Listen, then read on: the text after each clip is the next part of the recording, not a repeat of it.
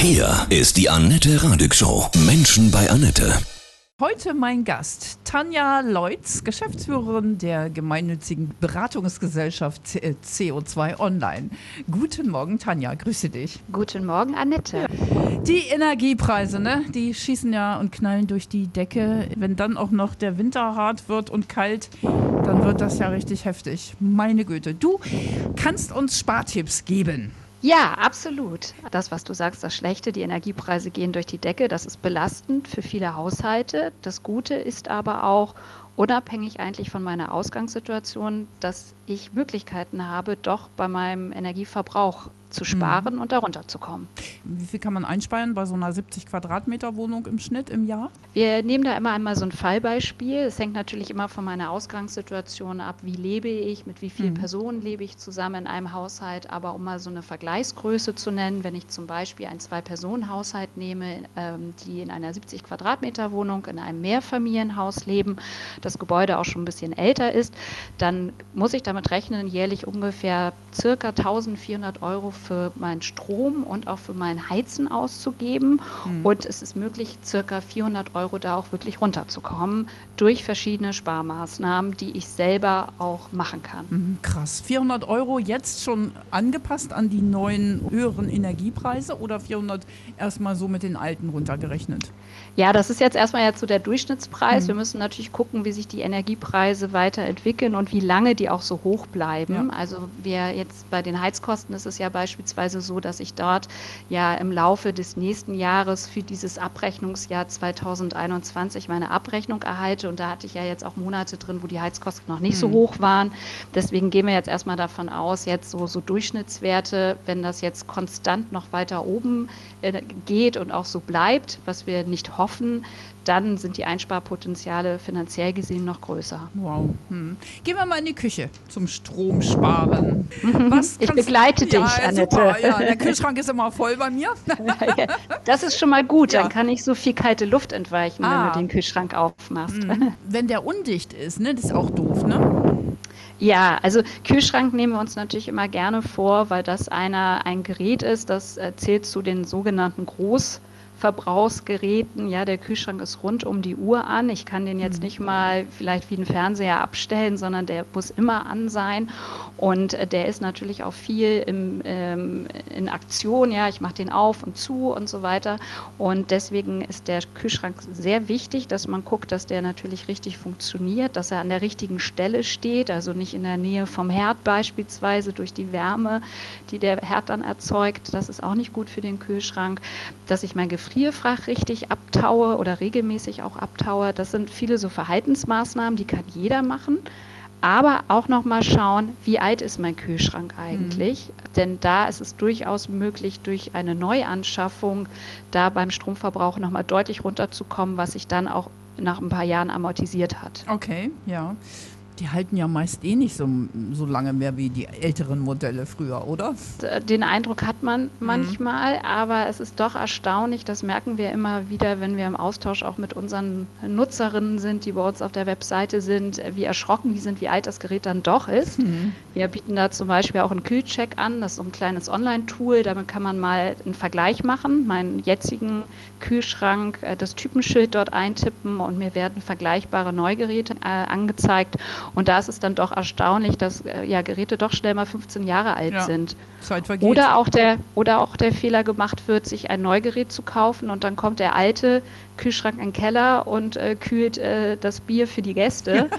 das, das ist doch äh, gar nicht so selten. Ja. Und da sagen wir natürlich, also diese Altgeräte, die dann 15 Jahre und ja. älter sind, die müssen wirklich raus. Für eine Party geht das mal. Ausnahmsweise, ja. da drücken wir mein Auge zu. Sehr gut. Ja, dann beim Kochen, da gibt es doch bestimmt auch noch Möglichkeiten zu sparen, ne? Ja, na klar. Also da ist es zum einen so, dass wir, äh, das klingt jetzt ein bisschen banal, aber natürlich ist der Deckel für den Kochtopf da und der sollte auch oben drauf. Also beim Kochen nicht immer auf Vollgas und äh, den Deckel nicht drauf machen, sondern da drauf achten. Ja, guck an. ja, mhm. das ist eine so eine Sache. Dann auch äh, sicherlich nochmal gucken, wie wird, äh, wie mache ich mein äh, Wasser warm. Also jetzt habe ich noch beispielsweise einen Wasserkocher, dann sollte ich den auch verwenden. Das ist energiesparender, als wenn ich das das auf die Herdplatte stelle. und da auch nicht zu viel Wasser reinmache. Mhm. Also da habe ich auch noch diverse Möglichkeiten oder auch beim Backofen zum Beispiel, da gibt es eigentlich eine gute Möglichkeit, oft auf dieses Vorerwärmen auch zu verzichten. Ja. Also dieses Vorheizen, das muss gar nicht sein. Äh, das steht zwar in den Rezepten immer drin, aber das muss man nicht machen. Nee, das, das ich, fand ich auch schon bisher immer unlogisch. Wie viel kann man denn jetzt zum Beispiel nur mit dem Deckel auf den Topf sparen im Jahr? So zwischen ja, 8 bis 20 Euro kann Ach, das schon mal sein. Krass. Mhm.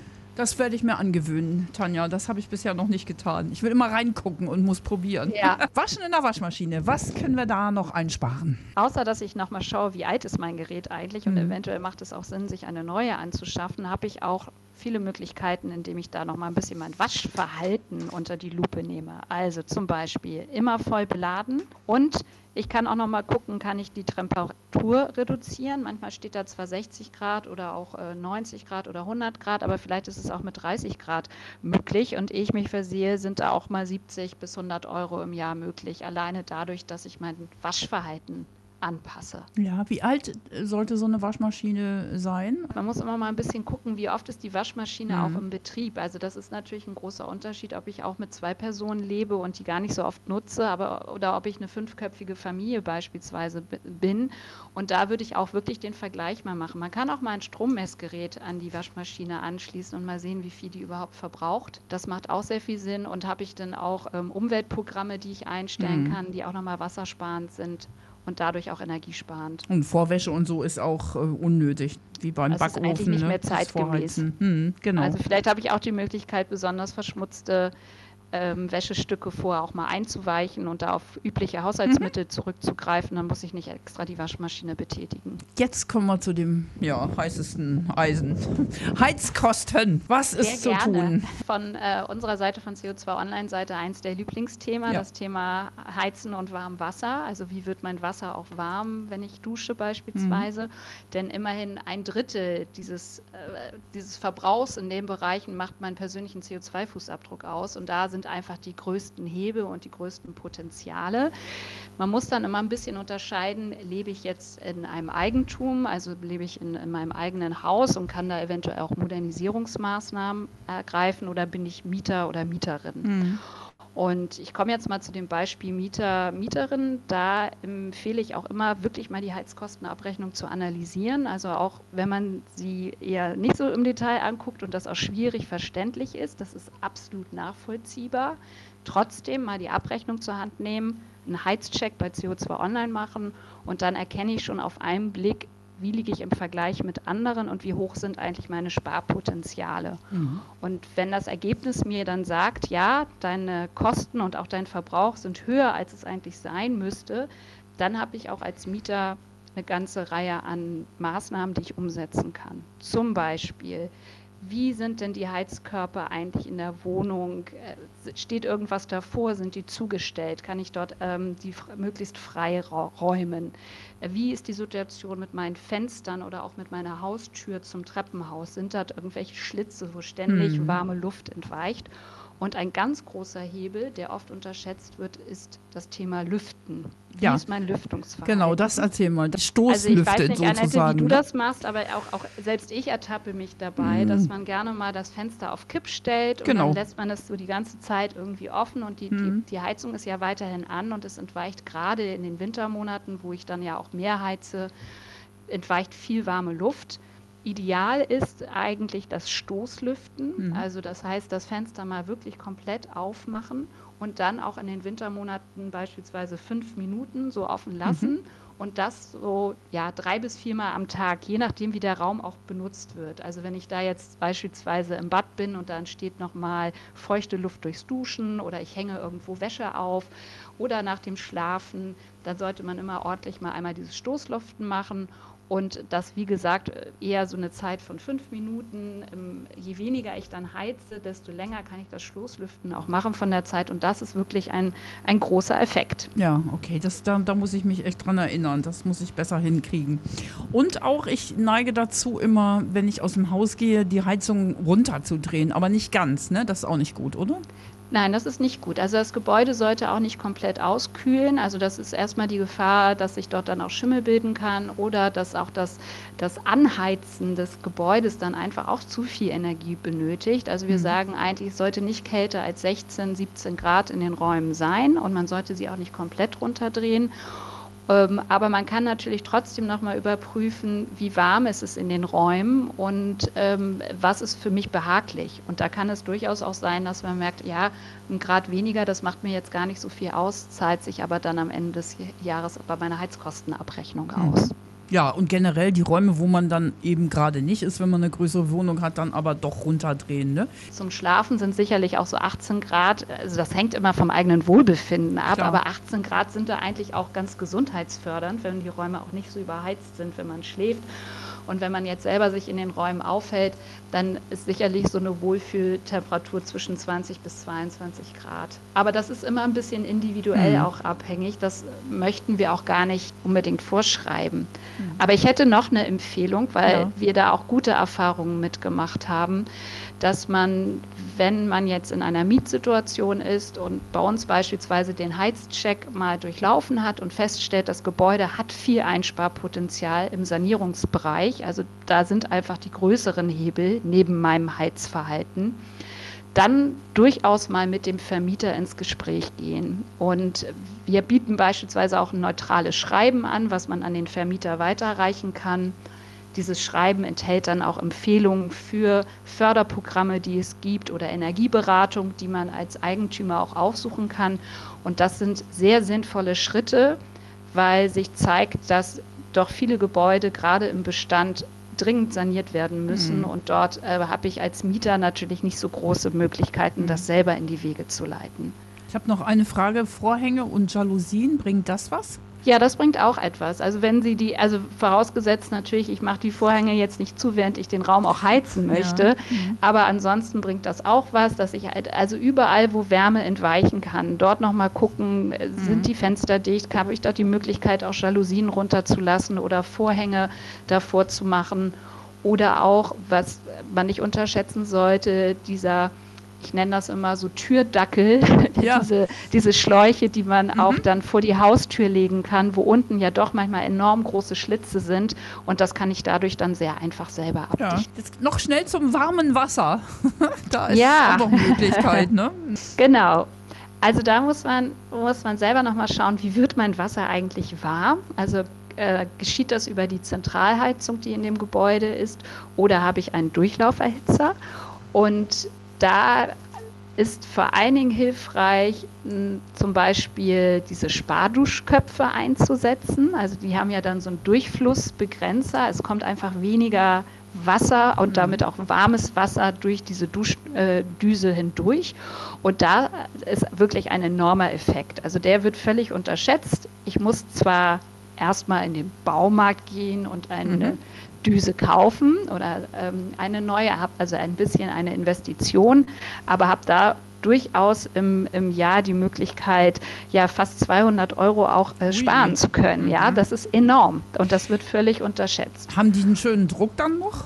Oder das muss man ein bisschen ausprobieren. Also mhm. Also einige haben dann einen etwas geringeren Druck, aber das ist trotzdem total vertretbar. Mhm, gewöhnt man sich ja. dran. Ja. Und oder gerade wenn ich auch ähm, in der, wenn ich jetzt Badewanne nehme, da brauche ich ja jetzt auch, auch gar nicht so einen Druck, sondern da läuft mhm. das Wasser ja erstmal ein bisschen, bisschen langsamer mhm. vielleicht ähm, und ich fülle sie nicht ganz so voll. Und wenn ich einen Durchlauferhitzer habe, dann macht es da auf jeden Fall Sinn, auch nochmal zu gucken, wie alt die Geräte sind. Mhm. Weil da gibt es mittlerweile auch sehr hocheffiziente neue Geräte, die das Wasser mit sehr viel weniger Energieaufwand auch warm bekommen und auch ähm, besser funktionieren. Duschen statt Baden ist ja logisch irgendwie, ne? ja, möchte ich aber auch immer gar nicht so gerne jemandem vorschlagen. Nö, also ich finde, dass das, das Gute ist ja an diesem ganzen Thema Energieeffizienz und Energiesparen, dass das funktioniert, ohne dass ich Komforteinbußen ja, habe. Genau. Und es eher immer wieder erstaunlich ist, wie viel CO2 wir unnötig und damit auch Geld jeden Tag aus dem Fenster rausblasen. Mhm so ein tropfender Wasserhahn ist der auch dass sich das läppert? Oder würdest du sagen, hm, Ja, das sind immer so ein bisschen die klei kleineren Ja. Sachen. Also das ist eher auch, auch störend, finde ich, wenn man Ja, so etwas hat. ja. Äh, Also deswegen sowas würde ich natürlich Mhm. immer angehen. Man kann auf jeden Fall auch nochmal das Thema Beleuchtung sich anschauen. Mhm. Ja, habe ich jetzt schon überall LEDs drin. Die sind mittlerweile so günstig am Markt zu haben. Da macht es auch Sinn, alte Glühbirnen wirklich auszutauschen und dort energieeffiziente LEDs reinzusetzen, gerade bei den Lampen, die ständig auch im Betrieb Mhm. sind. dazu noch Standby? Alles ausmachen, wenn man auch länger weg ist. Klar. Fernsehen, ne? logisch, das wissen wir schon fast alle. Und ja, wie bis ist auf das? den Kühl der Kühlschrank, Ja. der darf natürlich weiter laufen, Ja. aber ansonsten auch dort sind versteckte Potenziale Mhm. und Energiefresser unterwegs. Wenn man zum Beispiel in einem Raum lange nicht ist, ja, wie ist es da mit Stecker ziehen? Bringt das was? Also Stecker von irgendwelchen Leuchten? Ja, da läuft, da läuft immer ein bisschen Strom Mhm. durch und äh, für die Bequemlichkeit sind natürlich diese Ja. schaltbaren Steckerleisten gut, also wo Mhm. ich einfach mehrere Stecker dran habe und dann kann ich es ausstellen. Ich kann auch in der Zeit, wenn ich in Urlaub fahre, ja auch das WLAN ausstellen. Das Ja, muss auch nicht an sein, den. Router. Schaffen wir jetzt 400 Euro Minimum. Das kann ja richtig Spaß machen, ne? wenn man die Kinder Ja, so auch kann- alle mit ins Boot holt. Ja, und äh, das, das, was ich da auch immer hilfreich finde, und das versuchen wir auch mit, mit unseren Informationen, die wir als CO2 Online zur Verfügung stellen, da zu vermitteln, dass es für jeden Maßnahmen gibt und dass ich die auch Stück für Stück umsetzen kann. Mhm. Und was immer hilfreich ist, ist natürlich schon mit den großen Brocken anzufangen. Und das ist sicherlich im Strombereich dieses ganze Thema Kühlschrank, das, Mhm. das genau unter die äh, Lupe zu nehmen und das Thema Beleuchtung. Und beim Heizen ist es wirklich dieses Thema, Mhm. was ich schon sagte, mit dem, mit dem Lüften, mit der Heiz, Heizung äh, zu schauen, sind die Heizkörper frei, habe ich irgendwelche Schlitze, die, wo, Mhm. wo äh, Wärme entweicht. Was ich auch immer falsch mache, ich lasse irgendwie das Handy-Ladekabel auch immer in der Steckdose. Das ist auch so kleinteilig, aber summiert sich. Das summiert sich auch. Also Mhm. da auch immer den Stecker raus. Da Ja. läuft ja ständig dann auch äh, Ja. Strom durch die Ja. Leitung. Hast du noch spezielle Energiespartipps für Eigenheimbesitzer? Ja, Eigenheimbesitzer können eine ganze Reihe auch tun und müssen nicht gleich in große Sorge und Not verfallen, weil sie denken, dass jetzt vielleicht gleich die gesamte Heizanlage raus muss oder wir von Mhm. riesengroßen Dämmmaßnahmen sprechen, die sehr, sehr viele Tausende von Euros kosten. Ich empfehle immer, was wir feststellen, sich mal die Thermostate genau anzugucken. Dort kann man sagen, dass eigentlich jedes zweite Thermostat in Deutschland veraltet ist. Also die funktionieren dann nicht mehr richtig und dort macht ein Ersatz und eine Erneuerung wirklich auch einiges aus. Genauso das Thema Heizungspumpe, die im Keller meistens ja vorhanden ist, haben wir viele, die auch defekt sind oder nicht mehr richtig funktionieren, ohne dass ich das als Hausbesitzer eigentlich weiß. Und auch dieses Thema, wie wird die Wärme im Haus verteilt, das sind alles sogenannte geringinvestive Maßnahmen. Und das Gute, die werden sogar auch gefördert. Also ich kann Mhm. sowohl einen steuerlichen Anreiz nutzen, das heißt also Ausgaben, die ich habe, kann ich zu 20 Prozent auch in der Steuererklärung geltend machen. Und das andere ist, es gibt auch Förderprogramme, Zuschüsse vom Staat oder auch von der Kommune, in der ich lebe, die dann diese Maßnahmen auch nochmal attraktiv machen. Jetzt Ja, also das und das ist Ja. immer so ein erster Schritt und dann Ja. kann man natürlich auch kleine Dämmmaßnahmen Mhm. machen. Ist die Kellerdecke gedämmt? Ist Ja. der Dachboden gedämmt? Also da, auch dort wird jeder irgendetwas finden, Mhm. was ihn wirklich weiterbringt beim Thema Energieeffizienz und Klimaschutz. Ja, und gucken, ob es auch Förderprogramme immer dementsprechend gibt, ne? Das ist ja auch. Ja, ne? Hm. Und Annette, da habe ich auch noch eine Empfehlung Mhm. an deine Zuhörerinnen. Wir haben bei uns auf den Seiten auch einen Fördercheck. Da sind die äh, ganzen Förderprogramme für private Haushalte enthalten, also auch im Bereich Mobilität beispielsweise, aber auch das, was ich mit dem Gebäude gerade angesprochen habe. Da sind über 1000 Förderprogramme drin und da bekommt man auf einen Blick schnell eine Information, was für die eigene Maßnahme zur Verfügung steht. ja, vielen, vielen Dank, liebe Tanja. Sehr gerne, Annette. Das waren da waren tolle Tipps dabei. Ich danke dir sehr. Und gut Ja. und schnell umzusetzen, ja. Auf einen doch recht fröhlichen Winter, der nicht so teuer wird. und schön warm in der Wohnung ja, wird. genau.